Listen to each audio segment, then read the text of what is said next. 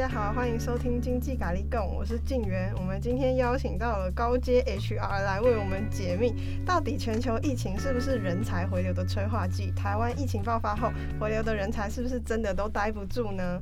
那我们今天先请高阶人力顾问 Patrick 来自我介绍一下。嗨，大家好，各位听众朋友，大家好，这是我第一次来录 Podcast，蛮紧张的。我们在聊天，聊一聊就好。好，好，好，那那个我我先自我介绍一下，嗯、我我之前是在中国大陆这边台商电子业做人力资源的工作，嗯、那做也蛮久的，就是。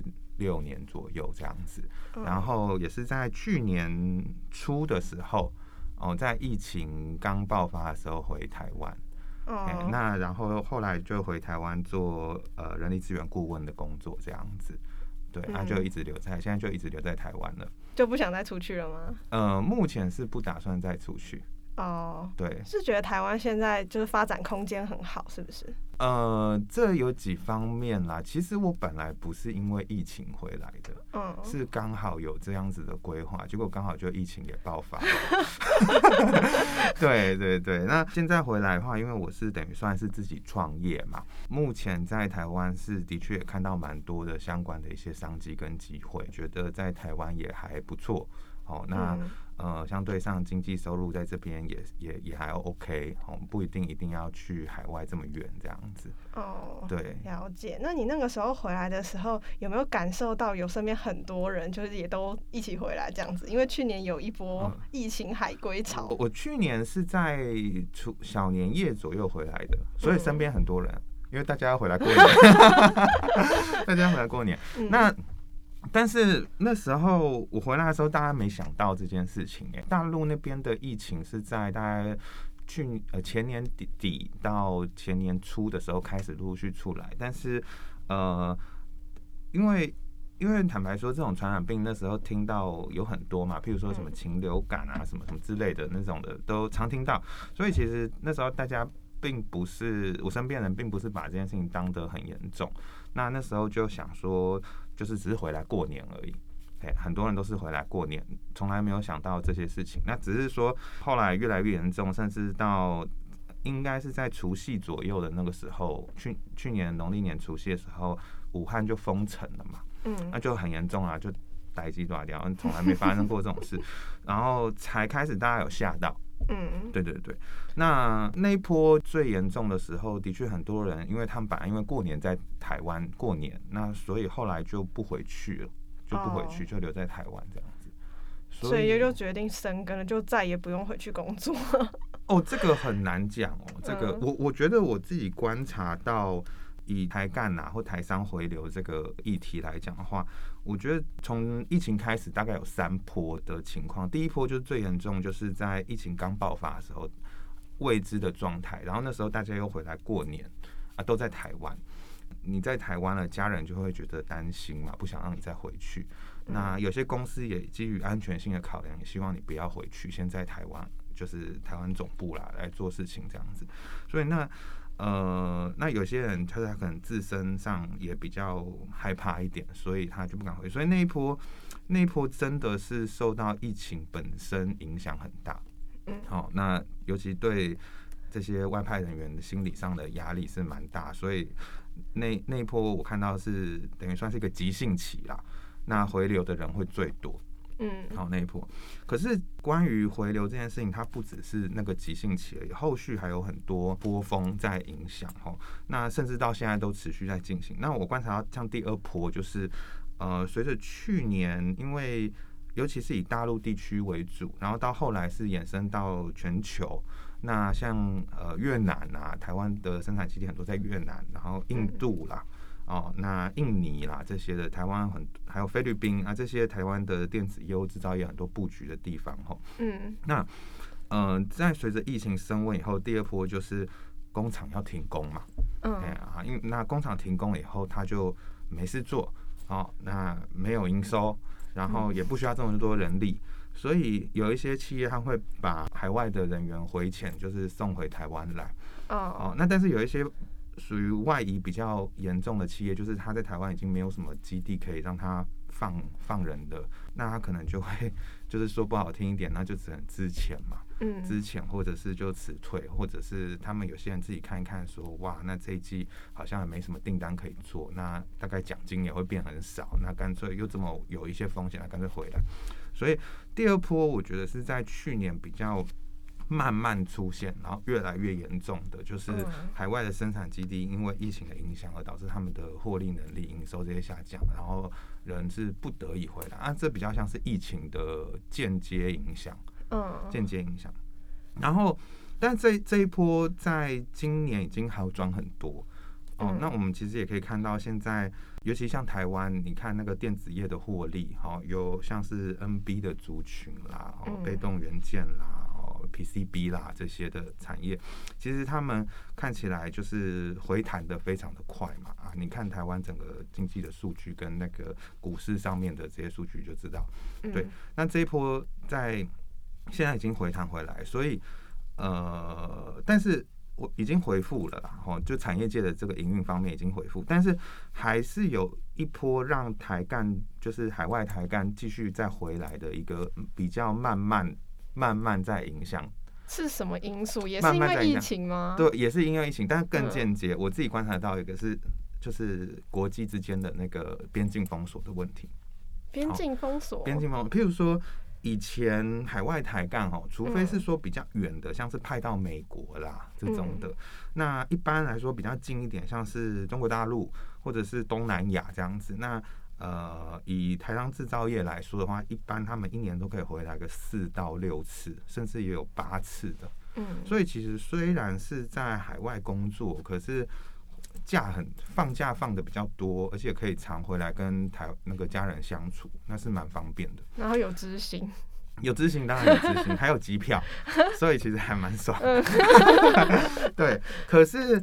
可是去年因为边境封锁的问题以后，有一些比较小规模的企业，它没有办法让员工在接受这种国境之间两边都要隔离的费用，而且你这么长时间不在工作的位置上，所以有一些比较福利比较不是那么完善的公司，它是直接不让台商不不让不让员工回来了。嗯，对，希望你不要回来，就暂时忍一忍。但是，尤其是在那种，譬如说，他是这种变相的要辞辞你吗？还是说，呃，也可能，如果以 心机一点的话，是有一点。那个在有一些入资企业啊，入资企业或者是比较小型的一些台商，他会用这种方式。嗯，对，那都经无论你想想要把它让让员工赶快回家，我们就离职这样也好，或者是要省这个隔离的成本啊、机票费这些也好，反正都是经济因素嘛。嗯，对。那但结果论来说，就是员工比较难回台湾。嗯，好，那这个部分到现在都没有好转，因为你现在看，现在我们以最长呃海台湾海外出去最多就是在中国大陆这边来讲，现在两岸的。呃，边境管制都还是很严格。中国大陆这边有些甚至要隔到二十一天都还有的，嗯、啊，台湾这边十四天也跑不掉。然后我又说，那个海外那边生产基地它的营运状况已经改善了，所以它其实很忙的。嗯，那很忙，然后你要放这么多假，他不想让你放。嗯，所以很多人他一年大概就只能回来一次。嗯，对。那去年可能就回来这么一次而已，然后今年可能到现在已经半年了，也。一半都过了，然后还还是大概只回来个，可能还没有回来过，然后他们也预期到可能今年都不会回来。那这个对那个外派人员心理冲击就很大啊。嗯，本来是两个月回来一次，好像就是跟你在台北上班住老家在高雄感觉是差不多的，但是现在现在就不一样，现在是你一年才见一次面，那所以这个会让有一些家家庭在台湾的人，哦，小孩子在台湾会会有一些抗拒啦。好，那他就会有这种拉力，会让他回来。那这个是我觉得是第三波让让海外人员想要回台湾的一个因素，而且到现在还在持续。嗯，对。那多数回来的人，他们都是有分什么样子的年龄吗？或是比较分高低阶的人才，哪一方面比较多？嗯、呃，关于海外人力，我觉得回来他的面向是很多元、很广的，嗯、然后。呃，我们我们不说高低阶啦，我们就讲资浅、资深这样子。我自己看到的情况下是都有啦，很多什么什么情况都有。不过，不过他们会有一些特征哦，会有一些特征。那呃，像是那种在海外年资大概零到五年之内，那比较年轻一点，二十几岁的啊，三十出头这种，那比较算是 junior 一点的人员的话，那他们，我觉得他们非常容易因因为一些外部因素回台湾，嗯，好，那包含像疫情，那这个就是很容易，就是对，他本来就已经很容易。因为外部因素回台湾了，当然像疫情的冲击，它就更容易。所以这一波我觉得是很明显的。那为什么呢？因为他们这些人员其实现在去海外跟在台湾工作啊，如果以制造业、电子业这种比较夯的产业的话，呃，其实那个薪资的落差没有很大。嗯，没有很大，没有像想象中什么哇，我到什么以前有人说到大陆会翻五倍什么的，嗯，不用翻五倍了，五倍都没有，两倍都没有啦，有些一点二倍跟一点五倍就偷笑。嗯，对啊，那如果你加上本来 base 也不大，我我举个例子，可能本来是在台湾薪水啊八十万好了，年薪八十万，那你出去翻个一点五倍好了，变一百二十万，可是那个。是是有翻一点五倍啊，嗯，但是你你心理上觉得，欸，也就是差那四十万而已，我何必冒这个险呢？四十万一台车也还买不到嘛，对不对啊？那所以他们，我我觉得这个年龄层比较 junior 一点的，就是薪资落差两岸比较，呃，不是两岸，全球其实都差不多啦，嗯，那个落差比较少，所以他们就很容易因为疫情啦，哦，家人担心啦这些因素回来，那这个是最容易。感觉那个差距也要扣掉生活费或者是什么？哦，一般台商在海外布局，无论是中国大陆也好，东南亚也好，其实生活照顾是蛮完整的，尤其是大的、大的、大型的台商。嗯，一般来说，食宿啦、机票啦这些，甚至有些还包含交通。嗯，哦，那几乎都是公司提供的。对对。那年轻人是这样，我觉得薪资落差比较少，会让他们比较容易回来。嗯，那。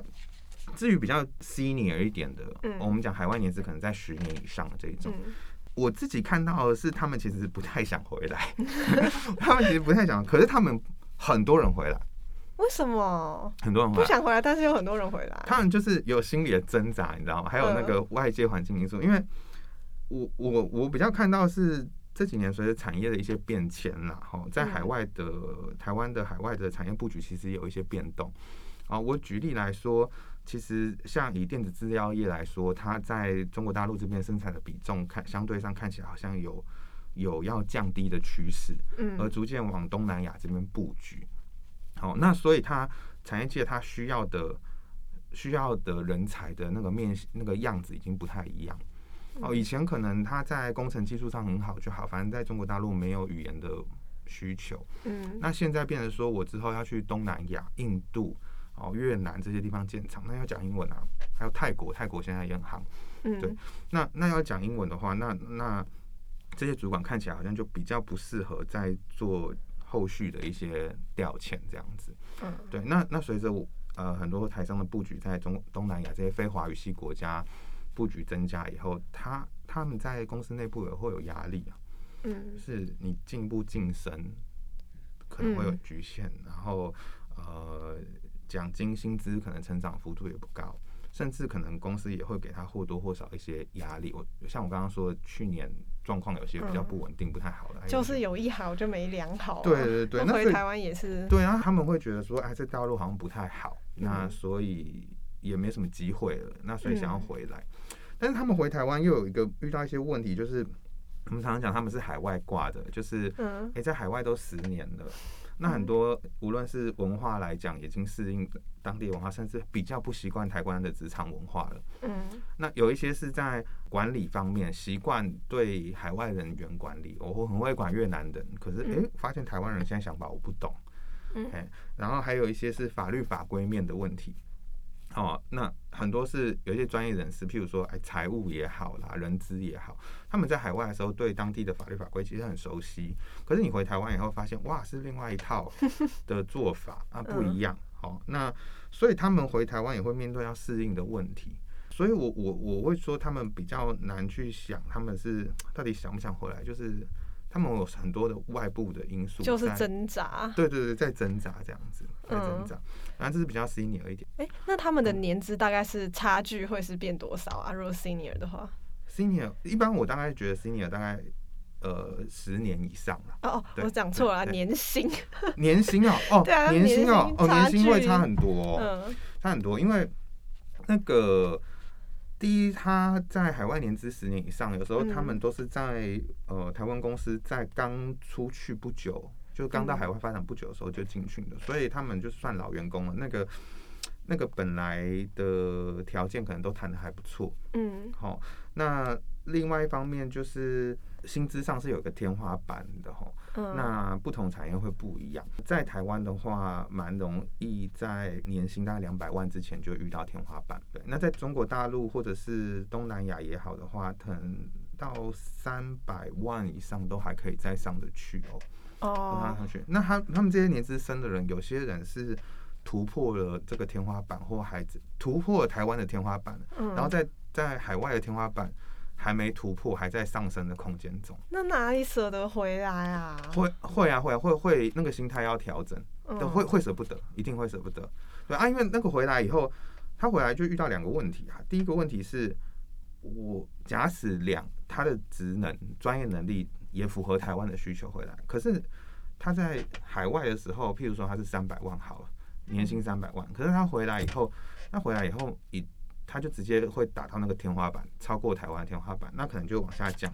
那一降的话，公司再喜欢他，可能好好了不起，给你个一百五十万，给你个一百八十万这样，那就降很多，你就差差一百二十万哦，一百到一百五十万这样子的差年薪，那就真的差一台车了，而且还不错的车。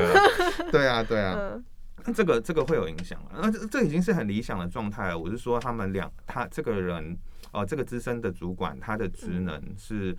呃，两边都很符合，嗯，哦，那我们两边都，我尽最大的诚意，在台湾也用一个最高的钱给你雇，嗯，那你还要你还要想一个，就刚刚我讲到，他们可能会有不适应，然后管理方面、法律上面、法规上面一些做法上面不同的地方，嗯，但是回来的时候，你回台湾找工作，台湾的企业会想说，哎，你这个年资是很深呐，可是可能。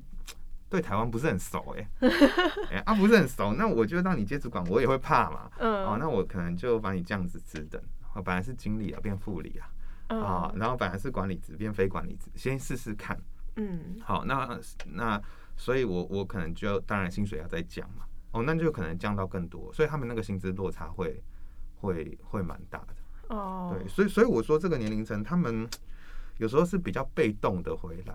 在中国大陆或者是在海外其他地方，那因为产业转型啊、获利啊这些问题，哦，那要回来，可是回来他是会面对到很多这种困难的。哦，我们台湾的企业在海外布局的话，还是以制造业为主。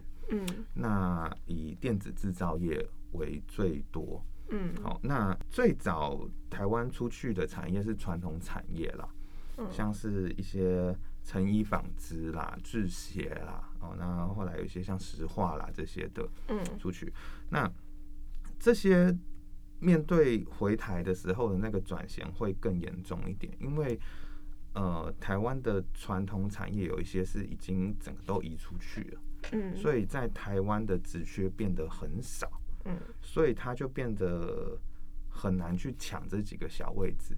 那那你在面对这种竞争中，你你就会你你只能把自己薪资调降来去做竞争嘛？嗯，对啊对啊，所以它会比较难。先前有外媒说，近期台湾就是因为疫情的关系，所以科技人才就是成群结队离开台湾。那现在有观察到这是？是说最近台湾就是就五月那个时候对爆发之后，对。我觉得我完全没看到哎、欸，真的、哦、完全没看到，嗯，没有在。